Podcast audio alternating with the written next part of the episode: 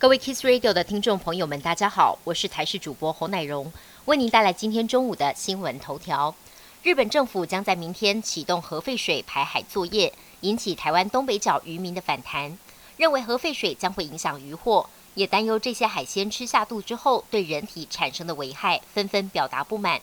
针对未来渔获与产品是否会被污染，我国食药署指出。其实去年开始就已经建立氚的检测方法跟标准，也提前建立背景值。之前检验二十五批水产品都没有验出氚，也就是说现在没有检出，但未来只要检验出来高于标准，就代表有异常。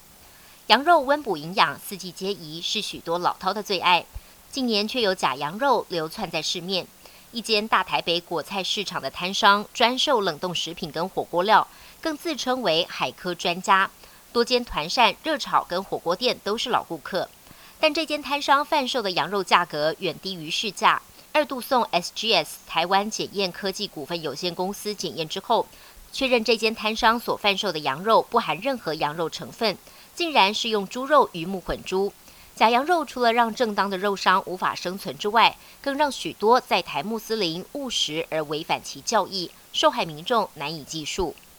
今天是二十四节气当中的处暑，意指中国黄河以北地区气温逐渐下降，夏天的暑气将逐渐结束。但台湾的天气白天感受依旧是高温闷热的，普遍高温可以来到三十二到三十五度，其中大台北盆地、中部近山区及花东纵谷局部地区有机会来到三十六度左右。午后各地有局部短暂雷阵雨发生的机会，尤其山区要特别注意，降雨时间可能持续到晚间。外出记得携带雨具备用。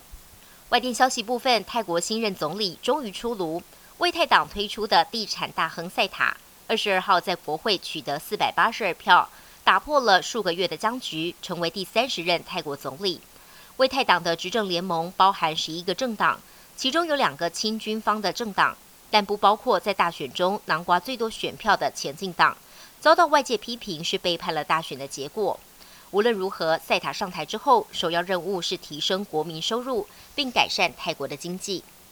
巴基斯坦传出缆车意外，一台搭载了六名学童跟两名大人的缆车，在山区行进时突然缆索断裂，缆车在离地两百七十四公尺高的半空中摆荡。当局先出动直升机，但直升机螺旋桨产生的风可能导致缆车坠落山谷，救援难度相当高。后来接连以垂降及空中飞索的方式救人，历经超过十五个小时的煎熬跟折磨，所有受困人员才终于全数被救出。